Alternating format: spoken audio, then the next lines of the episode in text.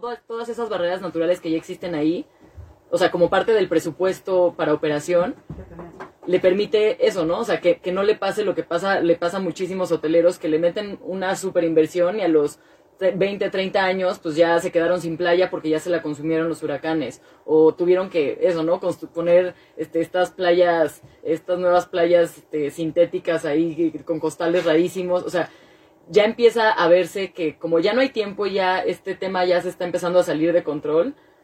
Desde nuestra planeación y desde el origen de, de todos los proyectos a futuro que se hagan, ya tiene que venir este factor de eso, o sea, de, prever cómo voy a regenerar lo que probablemente destruya y cómo me hago una alianza con la naturaleza ahorita para evitar que la naturaleza después me, me corra de aquí. Y también porque el consumidor de ahorita, sabiéndolo de, también desde el punto de vista comercial, el consumidor de ahorita ya busca ver eso, ya busca consumirles, comprarles, habitar, tener experiencias de empresas que están teniendo como este tipo de prácticas, que tienen corazón. O sea, tú si vas a algún si algún centro de consumo y vas a comprar una miel y tienes una miel que está apoyando a las comunidades, que está apoyando a fortalecer una especie en peligro, a conservar una especie en peligro de extinción, vas a preferir comprar esa miel que al resto de las, de las mieles, ¿no? Igual con un hotel, lo que tú decías. O sea, si vas a un hotel que está cuidando eh, los arrecifes, en donde vas a tener experiencias de ecoturismo, en donde hay como toda una ética del cuidado de esa playa, en donde están ayudando a crear microeconomías locales, también vas a preferir ir a ese hotel. Entonces, desde un punto de vista comercial, o sea, por donde lo veas, hay ahí como tienes todas las de ganar siendo una empresa, empezando a, apostarle justo a estas prácticas restauradoras y regenerativas. Totalmente. Oye, sobre, vamos a platicar sobre inversión, porque todos son increíbles. Este, no sé, yo he tenido intención de hacer con, híjole, es tan temprano que esos financiamientos a nivel local o bueno, y eso es algo que seguramente, o sea, desde Colana y desde Octágono vivimos el reto todos los días de estar enamorando a todos estos aliados allá afuera para que vean el mismo potencial y el mismo corazón que nosotros estamos viendo en todo esto que hacemos, ¿no? Y al final de cuentas muchas veces acaba siendo nuevamente peleado y el, más que peleado, como el valor que tiene la creación de pequeño, o sea, el visibilizar a todos estos emprendimientos, el crear pequeñas economías, el restaurar los ecosistemas, el conservar especies, o sea, realmente sí son, sí es, sí es un reto la cuestión del financiamiento. Sí, totalmente. Y es un reto importante porque, o sea, como bien lo dices, ¿no? Los presupuestos, que es una inversión a largo plazo. Claro. O sea, verdaderamente inversión que no solamente te va a dar dinero en los siguientes cinco años y ya me, vuelvo todo greedy y ya me compro bolsas, etcétera, sino de verdad es una inversión para deja para las siguientes generaciones, o sea, para nosotros mismos en los siguientes 30 años, como es, es bien sabido, ¿no? El, el que se va a acabar el agua en la Ciudad de México en los siguientes 30 años. ¡Qué terror! Entonces, ¿por qué no invertir justamente en estos sistemas como, como el hectágono, invertir en la regeneración de la tierra, en la conservación del agua, para evitar justamente esa catástrofe y pues vivir en paz, porque también la escasez de recursos, la acidificación del océano, la desertificación, pues genera, puede generar problemas muy graves como la migración e incluso la violencia. Entonces, yo tengo una teoría una teoría, perdón que te interrumpí. Este, o sea, al final es muy, da, o sea, dice mucho el, eh, que desde las Naciones Unidas ya te estén diciendo que la restauración tiene que ser el enfoque de este decenio. Sí.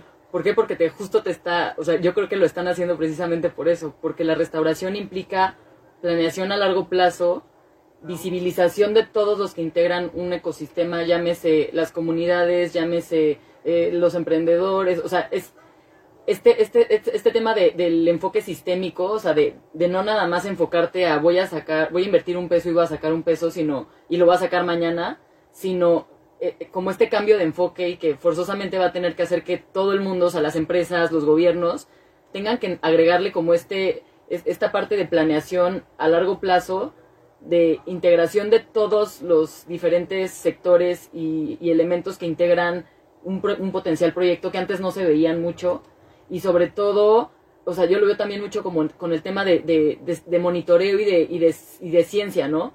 Que es lo que, lo que a veces pasa también con estos proyectos, para que tú puedas, o sea, no es nada más que tú inviertas hoy y mañana recibes. En proyectos restaurativos, lo que tú inviertes hoy tienes que además estar monitoreando cómo, cómo, cómo se va, cómo, cómo se va Comportando tienes que Sí. tener mucha más, ¿no? O sea, más monitoreo, este, mucho más enfoque técnico.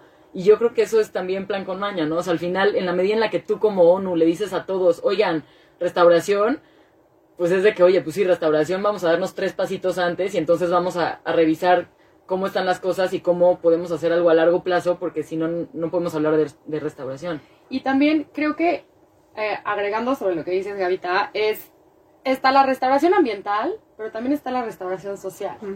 El que la desigualdad económica ya no puede seguir así. Y les voy a poner un ejemplo. Nosotros desde Colana, ¿no? Nos dicen, oigan, pero ustedes, ¿por qué no se convierten en, en intermediarios, en traders, entre los pepenadores y los centros de acopio? Ahí está el dinero.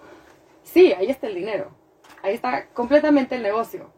Pero nosotros es como, ¿cómo? No. ¿Cómo vamos a interferir en una cadena en donde hay millones de personas que viven justamente ese mercado? O sea, se me haría lo más injusto del mundo solamente para poder hacer, no sé, tres veces más dinero del que estamos generando ahorita. Me parece completamente injusto. Entonces, parte de la, regenera- de la regeneración social también es el, ok, este es el sistema que existe, esto es lo que hay, ¿cómo le hacemos para mejorarlo y que todos los actores que están involucrados salgan beneficiados? Literal. Y entonces aportar justamente a la activación de nuevas economías, al crecimiento económico, a la generación de empleos y entonces fomentar el bienestar desde todos los sentidos. Totalmente. Y como dices, o sea, en temas de restauración, las comunidades forman uno de los, no nada más de los, de, de los temas que más tienen que, llamar la atención, sino más bien se vuelven colaboradores y ejecutores de los planes, que es algo que a veces tampoco estamos viendo, ¿no? O sea, cuando, en la medida en la que hablas de restauración, hablas de que forzosamente tienes que tener alguien en territorio que le esté dando seguimiento puntual al- a, a la ejecución de los programas. Entonces, eso también permite que, que ya se vuelva, pues eso, ¿no? Como un ganar-ganar y no nada más como llegar a imponer proyectos, sino, o sea, que sí haya un diseño participativo y de respeto sí, todo total. un codiseño, mesas o de diálogo. Sí, total integración. Tal cual, y entender tal cual que también no hay mejor guardián de un territorio que quien habita en esa zona, ¿no? En el caso en el que sea de cualquier territorio, entonces justo co-crear con ellos y no llegar a imponer como un proyecto sin fundamentos. Em, sí, se me fue la otra idea de lo que iba a decir, pero, o sea, sí realizar como toda esta integración continua. Ah, y la inversión en educación, que creo que es algo que también muchas veces se queda, se queda como por un lado y, y ven, o sea, a mí lo que me ha pasado también es esta parte de una vez que ya digamos que encuentras esta alineación en un tema de financiamiento, o sea, de finanzas verdes, de financiamiento verde, por alguna razón muchas veces se le apuesta más a la infraestructura verde como tal, ¿no? O sea, al, al donativo de peso por peso, como dices, y no tanto como a esta cuestión de problemática y solución de fondo de cómo sensibilizas y educas a la comunidad, cómo les das herramientas para que realmente perdure en el tiempo el impacto que estás queriendo generar y no nada más llegar y tener una, Poner. Sí. Ajá, tener una intervención física en el sitio, eh, sino que realmente trabajar con las personas en un día a día para sensibilizarlas continuamente de todo lo que está sucediendo, porque si no, si no homologas de cierta forma la educación, es imposible que perdure en el tiempo, o sea, que tengan, sí, que tengan como una, una memoria y permanencia en el tiempo todas estas acciones. Y sobre todo porque cuando a mí me, yo he visto eso desde eh, programas con los océanos y en comunidades que cuando las personas entienden el problema y el beneficio que puede llegar a tener el cambio de hábitos, o sea, de verdad que es contagiosísimo y hace justamente como dice Seri, hace que perdure en el tiempo. Creo que un ejemplo bastante claro es Cabo Pulmo, Mm, en donde había pesca comercial, ¿no? Había, bueno, exceso de pesca, se estaban acabando las, las especies pelágicas eh, por consecuencia de la pesca comercial.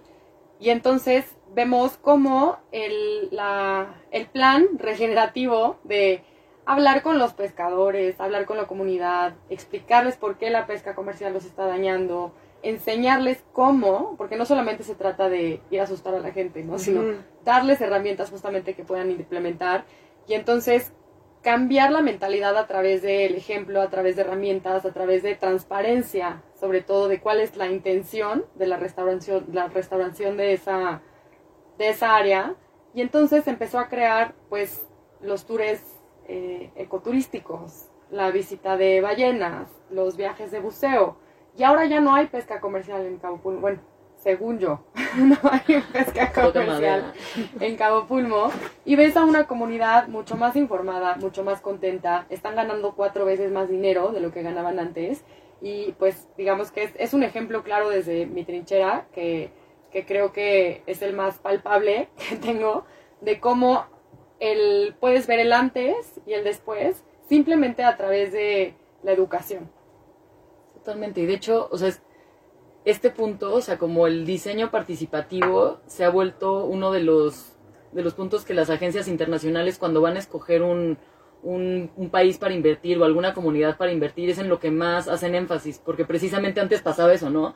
Que llegaban así, o sea, de que los japoneses con, con la jica o, o los franceses llegaban así a invertir y con un diseño padrísimo de un proyecto y pues obviamente llegaban aquí y pues era eso, era imponerle a la gente una visión que no correspondía con lo que la gente necesitaba. Entonces, ahorita en la medida en la que se está haciendo como esa construcción ya de, pues eso, de, de co- construir un proyecto y de sentarse con la gente y decirle, oye, a ver, Chonita, ¿tú qué es lo que quieres? O sea, ¿a ti cómo te gustaría que fuera este proyecto? Este, ¿A ti te gustaría hacerte cargo de esto? A ver, tráeme a tu tía, tráeme a... O sea, hemos visto que al final ese está siendo ahorita el, eh, o sea, el, el punto de, de, de, de quiebre, ¿no? O sea, entre proyectos que antes, pues sí traían mucha lana, pero, y como mucha, partiendo de lo mismo, ¿no? O sea, como muy sofisticados, a realmente llegar a una comunidad y aterrizarte a, lo que la necesidad de la comunidad es, y sobre eso construir, y, realmente eso es el parteaguas, ¿no? O sea, hablamos de restauración ecosistémica, pues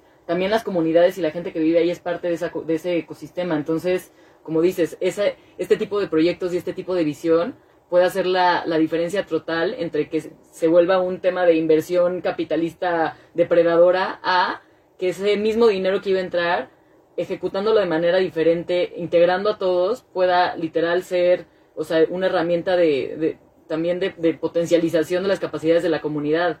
O sea, y, y de generación de riqueza y de... La verdad es que el, país, a como están las cosas, o sea, ese tipo de proyectos, yo veo que son una de las únicas opciones que realmente tenemos para, o sea, para, sacar, para sacar a tanta gente de la marginación. Pero es el trabajo de educación y de, de generación de capacidades para, para esta gente y sus generaciones futuras también. Oye, y México, que vivimos del turismo, ¿no? O sea, es la tercera fuente de ingresos. Literal. Sí, caray. Podemos hacer maravillas, o tenemos playas espectaculares. Sí, somos uno de los países más altos en biodiversidad y, y la cultura, ¿no? La cultura que tenemos, también nuestra comida, nuestra comida es como patrimonio intangible de la, de la humanidad.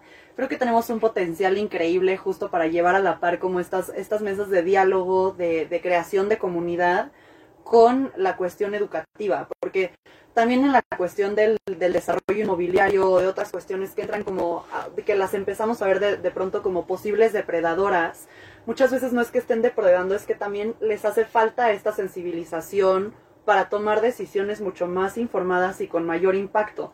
Y una vez que empiezas a tener como esta, que son proyectos que digamos que a más largo aliento que estas inversiones que decías de inicio, que pueden ser de entrada mucho más rápidas, generar un primer impacto aparentemente más grande, pero que no van a perdurar en el tiempo. Estas inversiones a largo plazo justo van a generar lo que tú dices, como esta amplificación y potencialización de las personas y de los ecosistemas y de lograr alinear realmente todos los intereses de, de los actores involucrados, ¿no? Porque creo que también es erróneo el decir voy a, voy a quitar a, eh, a la, a la cuestión de la propiedad privada de esta zona, voy a quitar a los, a los ejidatarios, o sea, voy a dejar de reconocer a alguna de las personas que de las cuales es como, como lo puedo- es landowner, o sea, que son eh, propietarios de, o sea, sí, pues propietarios o tienen eh, Sí, los actores relevantes que forzosamente se van a ver involucrados, quieras involucrarlos tú o no. Y lo más importante es tal cual, reconocer lo que cada quien tiene sobre ese territorio y el cómo por medio de herramientas de sensibilización logras, eh, pues logras alinear todos los propósitos hacia una cuestión regenerativa. Y además creo que es importantísimo, o sea, que, que también como jóvenes veamos el potencial que esto tiene para la creación de literal una economía regenerativa, no so- o sea, obviamente en el mundo, pero en México. O- al final vemos esto, ¿no? O sea, comunidades que pues no han tenido el acceso o, el apoyo a este tipo de conocimiento y que una vez que empieza a haber esa sinergia de construcción conjunta de proyectos, pasa, por ejemplo, que los jóvenes de la comunidad, en el caso, ¿no? De, de, de, de comunidades, por ejemplo, pesqueras o que, o que se dedicaban a la tala ilegal o temas así, una vez que, o, sea, todos los jóvenes les haces ver que el negocio familiar de, de las personas mayores ya no puede ser sostenible y a ellos ya no les va a tocar si no cambian la forma de hacer el negocio, les empiezas a dar como esta herramienta y esta visión de, de precisamente eso, de cómo, como joven, hago un cambio total de paradigma de, de lo que en mi comunidad se estaba acostumbrado a hacer y cómo empiezo a generar economía para la juventud y para los- las nuevas generaciones que, que vienen de esas comunidades, están viendo que ya en, las, siguientes generaciones ya no les va a tocar a ellos si no hacen un cambio de, forma de aprovechar ese recurso. No, incluso lo que he visto es que las generaciones no, o sea, las generaciones más jóvenes ahorita vienen muy sensibilizadas eh, e incluirlas también en estos procesos participativos es súper importante, ¿no? El cómo empezamos a generar también estas mesas de diálogo con los niños y tener literalmente estos espacios en donde puedas conjuntar la visión de todas las generaciones y de todas las perspectivas eh, para poder para poder llegar a estos como a estos grandes cambios. Porque aparte nadie sabe qué es la restauración y la regeneración y la resiliencia. O sea, Es que sí es una hippie, chambota. aparte. Sí, no, y está complejo. Sí, o sea, suena sí es una chambota de educación que hay que Suena hacer. hippie, soy biólogo y vivo en no sé dónde, ¿no? Es como, no, a ver, esto ya no es un tema hippie ni de una segmento de la población. O sea, los negocios como los llevamos haciendo ya no son sostenibles. O sea, ya no podemos seguir operando de la misma manera, sino que realmente tenemos que buscar por el impacto social y el impacto ambiental que están teniendo a lo que sea que te dediques, quien sea quien, o sea, seas quien seas, de verdad voltear a ver ese impacto que está teniendo tu empresa y qué quieres de eso a futuro, ¿es dinero a corto plazo o quieres una inversión a largo plazo para tus hijos, tus nietos? Eh, Bueno, para ti mismo, para nosotros mismos, no está tan Y también diría no separarlo, ¿no? Porque creo que las empresas muchas veces o, o distintos inversionistas lo dejan como, como un segundo plato, como Charity. algo filántropo justo. Porque lo ven como de, bueno, sí quiero dejar un legado, pero primero, o sea, primero tengo que tener un enfoque de negocio. Y es como justo volver a encontrar como la, digamos, de, de entender como cómo las dos cosas van en paralelo y cómo están entretejidas y cómo al tú estar dejando un mejor legado vas a por ende tener un mejor negocio, ¿no? Claro. Entonces creo que es justo dejar de separar estos dos conceptos y empezarlos a entender como junto con pegado, que es algo que a mí me ha pasado en muchas conversaciones con empresas, ¿no? El no tengo presupuesto o el ahorita estoy priorizando el tema eh, comercial antes de antes de hacer este tipo de inversiones o, o sea, realmente todavía, si bien ya no se ve como una, digamos que como algo de tendencia, muchos ya lo están viendo como una necesidad, pero todavía siguen poniendo esta necesidad como en un plato de tercera mesa, ¿no? Entonces es como cómo hacer entender o cómo, cómo, cómo llegar eh, con, con esta necesidad de la década de la restauración a un nivel ciudadano a todas las personas para que realmente todos podamos empezar a implementar este cambio. Aquí creo que algo importantísimo es precisamente entender que son agendas globales, que están marcando tendencias globales y que toda esta globalización se tiene que aterrizar a lo local. Y al final del día, o sea, las leyes, las políticas públicas del de los países que están inmersos en estas nuevas discusiones también tienen que empezar a enfocarse. Porque ahorita es lo, es lo que siempre decimos, ¿no? Ahorita, digo, ustedes dos que tienen empresas que se dedican a esto, pues son visionarias, están siendo punteras en el tema y lo están haciendo porque por una necesidad, o sea, real de, de, de aportar a la sociedad. Pero, ¿qué pasa con todas esas otras empresas que todavía no lo hacen? Ahí es cuando forzosamente tiene que venir la ley para decir, oye, ¿qué crees? Ya no es que, ya no es porque seas buena onda o no, es porque tienes que hacerlo. Y algo importante que, que, que va a ser interesante ver es precisamente eso. O sea, ahorita, en general en todo el mundo, viene una tendencia a la a, a este cambio, a este cambio sistémico de cómo hacer negocios a través de los negocios verdes. Lo que siempre hemos dicho, ¿no? O sea, sociales, ¿no? sociales, a través sí. del impacto, a través de Sí. Todo, cómo mejoras tu legado. y- y- pero no por buena onda, sino por, porque por lo que estamos viendo en Estados Unidos, o sea, todo este toda esta propuesta del Green New Deal de, de Biden y toda, toda, todo lo que se está generando en términos de economía, al final está, va a funcionar para la recuperación económica y así lo están viendo los países, ¿no? O sea, en la medida en la que como país empiezas ya a apostarle a nuevas formas de hacer negocio, a nuevas tendencias, ya no, ya no porque lo hagas con conciencia o no, sino porque es la tendencia mundial y hay tratados internacionales que cada vez van a empezar a presionar más a los países y a los gobiernos para, para tener este tipo de, ya de compromisos serios que van a acabar haciendo que, pues eso, ¿no? Que las empresas que antes chance le estaban huyendo a estos temas, pues ya tengan que formarse y cumplir, porque así está cambiando el mundo y, y así es, no hay de otra. O sea, o nos subimos al barco o nos O nos subimos al barco. atrás. Sí. Sí, sí, sí. Sobre todo las empresas grandes, ¿no? Creo que quien no se suba al barco ahorita, sí. muy pronto se va a quedar atrás. Entonces es momento de, de subirse a este movimiento y empezar a empaparnos de información también, ¿no? El, el- el ser curiosos. ¿Qué, ¿Qué es eso de los ODS? Sí, ¿Con qué se come? ¿Con qué se comen? Sí, ¿dónde los encuentro? Entonces, empezar a buscar esa información, el procurar incorporarla tanto en tu vida diaria como en tu empresa y también comunicarlo con las personas que conocemos, ¿no? Yo, yo algo que he visto es que, de verdad, el, el ejemplo pues, sí es contagioso. Totalmente, Totalmente. contagioso. Sí sí sí, sí, Y hay veces que eres vista como rara, que Sí. está como chistoso, pero como que, pero genera mucha curiosidad. Chistoso. Y una vez que generó curiosidad, ya empieza a generar un, cómo, o sea, incluso de, o sea, Sí. ¿cómo le hago? ¿Cómo me informo? ¿Cómo puedo, no? O sea, como que empiezas hasta a sentir este FOMO o este, sí, o sea, Sí. este, quiero, quiero empezar a incorporar algo de esto en mi vida, ¿no? Justo me pasó recientemente, Gaby, no sé si viste, pero Gaby en Humania tiene productos eh, reusables, tiene vasos, este, tiene termos, tiene un chorro de cosas. y justo yo era la típica, ya sabes, que cagan, pero con el cubierto, el termo y no sé qué, y me llevé a, a Puerto Escondido tu Ah. vasito plegable, y me lo llevé a la fiesta. Bueno, era una risa porque todo el mundo se me queda viendo con cara de esta loca que trae su vasito desplegable a la fiesta. Pero pues al final del día, los demás se acabaron contagiando, ya traen sus termos, ya me preguntan todo el Espero que sean de tiempo. Humania, hija mía. Espero que Sofía haya servido. Pues definitivamente sí. El, el- creo que creo que vamos por buen camino y todos los que nos están escuchando si tienen emprendimientos, tienen empresas, no tengan miedo. Eh, nosotros siempre buscamos alianzas, todos los demás emprendimientos que conocemos también buscan alianzas y como bien decía Eri, pues es la manera más eh, Sencilla. Sen- no, Natural. La más natural, sí, de caminar y de impulsar sus proyectos y los nuestros y de verdad generar este cambio cultural que, que buscamos. Así es. ¿Ya se nos acabó el tiempo?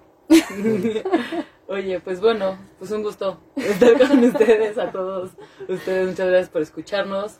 Eh, pues eso, Sí. colaboraciones abiertas todo el Sí. tiempo 24/7. Estamos armando un ejército verde y si eres uno de esos, júntate con Y- nosotros. Sí, para cualquier duda o sí, o sea, eso, sumarse a a, pues a esta década de la restauración con con vuelito, con más alianzas, búsquenos en Hectágono, Ríos Tarango, Ecolana, Green Me, Gaby Evia, Humania. Humania.